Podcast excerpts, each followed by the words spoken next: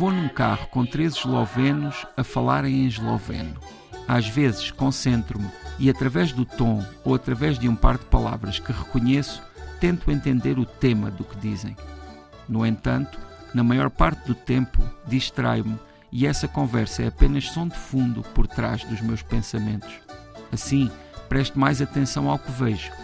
A paisagem verde do sudeste da Eslovénia, país verde em todos os pontos cardeais. Casas equilibram-se nas encostas dos montes, rodeadas de vinhedos. Expõem-se à luz da mesma maneira que mais tarde alguém levantará o copo e apreciará a cor do vinho, antes ou depois do aroma e do sabor. No sopé, junto à estrada, outras casas, telheiros para guardar lenha, pilhas enormes de lenha cortada e empilhada, quase tão grandes como as casas de viver. O inverno chegará em força a estes montes.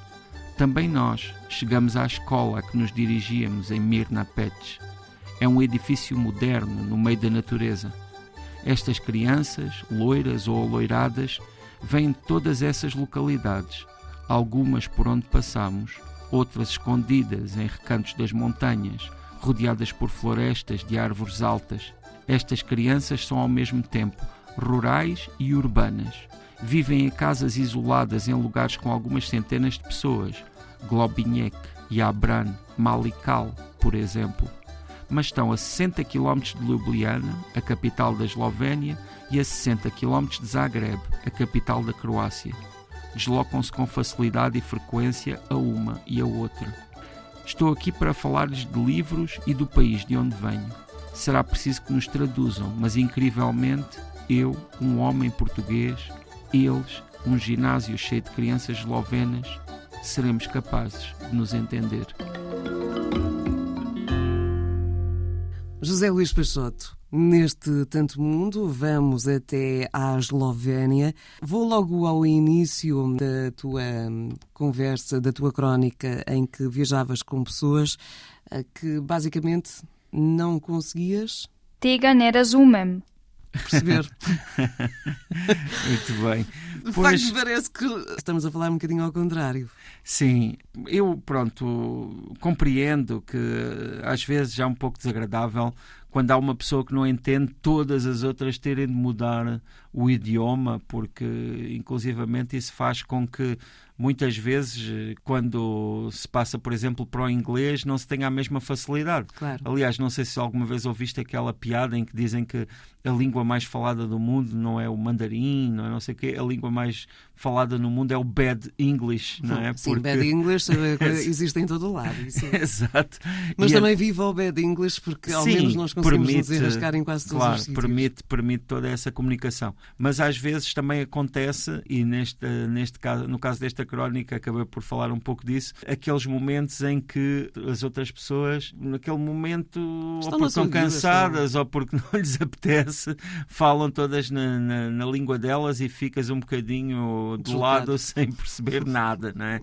é não há ali palavras sequer que se assemelhem, porque há, há algumas línguas que nós não conseguimos dominar, mas que há uma palavra outra que se assemelha muito. Sim, a Eslovénia é, é um país que fazia parte da Jugoslávia, não é? E por isso o esloveno é uma língua que eslava e é uma língua que tem ligações com, com o servo-croata e com línguas desse, pronto, dessa família. Há uma ou outra palavra sempre que se consegue entender, embora... Olha, eu encontrei uma. Qual? Ok.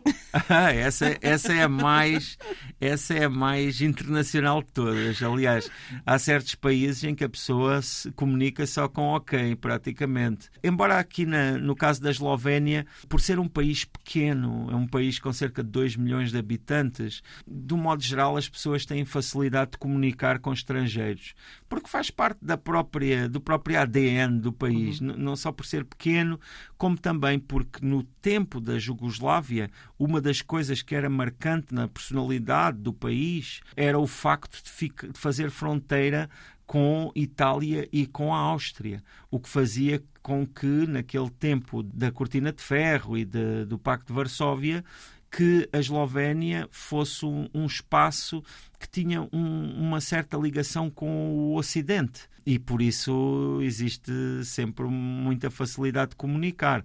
Mas, claro, não me peçam para falar esloveno. Ainda assim, eh, viajaste por Mirna Pek, imagino, ou Pets, eh, imagino que apoiado também com as novas aplicações que vão facilitando a comunicação Sim. nestes países. E aqui destacam-se duas coisas. Uma primeira, quando, quando fui ver imagens desta cidade, dei por mim a ver muitas, mas muitas publicações direcionadas à natureza que tu aqui refletes, uhum. mas hum, especificamente na área da escalada. Aquelas montanhas são muito aproveitadas por pessoas de todo o mundo para a escala. Sim, para a escalada. Uh, um é um, é um espaço com montanhas que tem esse, essa vertente da escalada, das caminhadas, da orientação e também tem um outro lado que é o do vinho. O vinho na, na Eslovénia também é normalmente Uh, no caso as vinhas, não é? estão nas encostas uhum. uh, e nas encostas que permitem que tenham uma, uma boa exposição solar. E o, o uh, embora a produção vinícola da Eslovénia seja curta, porque é um país pequeno, mas tem muita qualidade e é muito conhecido. Conheço uma história semelhante de um vinho que se faz em Portugal também, em Costa, em Socalcos, e que também a produção não é muito grande, mas que é de extraordinária é muito, qualidade. E que é muito conhecido exato, também. Exato, também é muito conhecido. No caso da Eslovénia é, é vinho de mesa, principalmente, e quem são os entendedores, assim, que também têm curiosidade por vinhos pouco conhecidos, digamos, normalmente exploram essas possibilidades do vinho da Eslovénia. Olha, se calhar um dia destes, uma aventura. Aqui estavas há pouco a falar da realidade da antiga Jugoslávia, mas também na crónica falaste sobre, sobre os miúdos que uh, vivem ou convivem com as realidades de Ljubljana e de Zagreb. Portanto, uh, ali também uma, uma internacionalização. Sim, neste assim. caso aqui, de, desta localidade que é, que é muito pequena, de Mirnapets, fica justamente à mesma distância da capital da Eslovénia e da capital da Croácia. Portanto, para eles, que inclusivamente têm boas estradas, é uma questão de lhes apetecer mais ir a um lado ou ao outro lado, porque em termos de distância não há muita diferença. Mas apercebeste se essa é uma realidade que acontece muito frequentemente com estas crianças, é porque não, com, com todas as pessoas que vivem ali. Ah, com as é pessoas é... que vivem ali, não são, Estou a perguntar isto, temos de ter aqui uma distância de apenas 40 a 60 km, não é? Sim, para cada lado. Mas depois acontecer aquilo que acontece, por exemplo, em Portugal. Há pessoas que nunca ah, viram o mar. Sim, mas não, neste mar, caso, está ali ao lado. Neste também. caso não é assim porque ali as fronteiras uh, realmente não são entraves mentais, ou seja, as pessoas, apesar de estarem no lado da Eslovénia e de, e de, serem eslovenas, elas vão com facilidade à Croácia, chegam à Croácia comunicam com facilidade e, e, a Croácia acaba por ser um lugar onde as pessoas que estão nestes espaços também acabam por, por ir lá. O que há aqui, eu acabei por falar das crianças, porque nesta viagem que fiz à Eslovénia eh, estive lá numa situação muito fora do comum porque o que aconteceu foi que publicaram um livro meu para crianças que eu escrevi na Eslovénia e então eu fui especificamente falar em escolas de crianças. E isso é muito interessante porque eu viajo de múltiplas formas e com múltiplos propósitos e uma das formas que eu viajo tem que ver justamente com os livros. Mas nem sempre acontece esta oportunidade de ir falar com crianças, porque eu também não tenho assim tantos livros dedicados a esse público. Mas neste caso foi isso que aconteceu e para mim ainda foi mais uh, também invulgar porque eu também não conseguia comunicar diretamente com as crianças, porque eu não falo esloveno, como já aqui okay. referimos.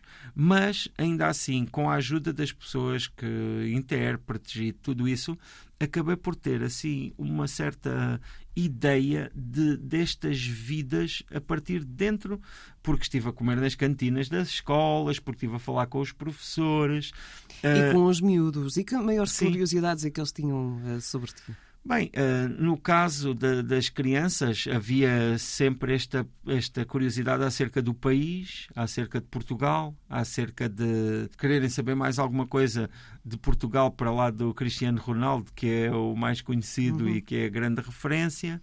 E pronto, para mim é, é, é muito interessante estar a falar disso e, e, e ver também a curiosidade e, a, e o interesse daquelas crianças. Depois, ao mesmo tempo, é, é curioso porque quando nós estamos a falar de livros, já existe sempre um, um, contraste cultural importante quando estamos a falar de livros com adultos.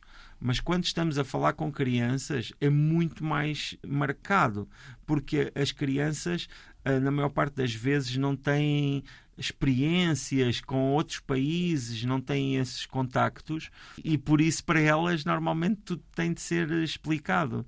E no caso deste livro e destas experiências que eu estive lá na, na Eslovénia, havia uma série de aspectos que na verdade ganhavam ali novos significados.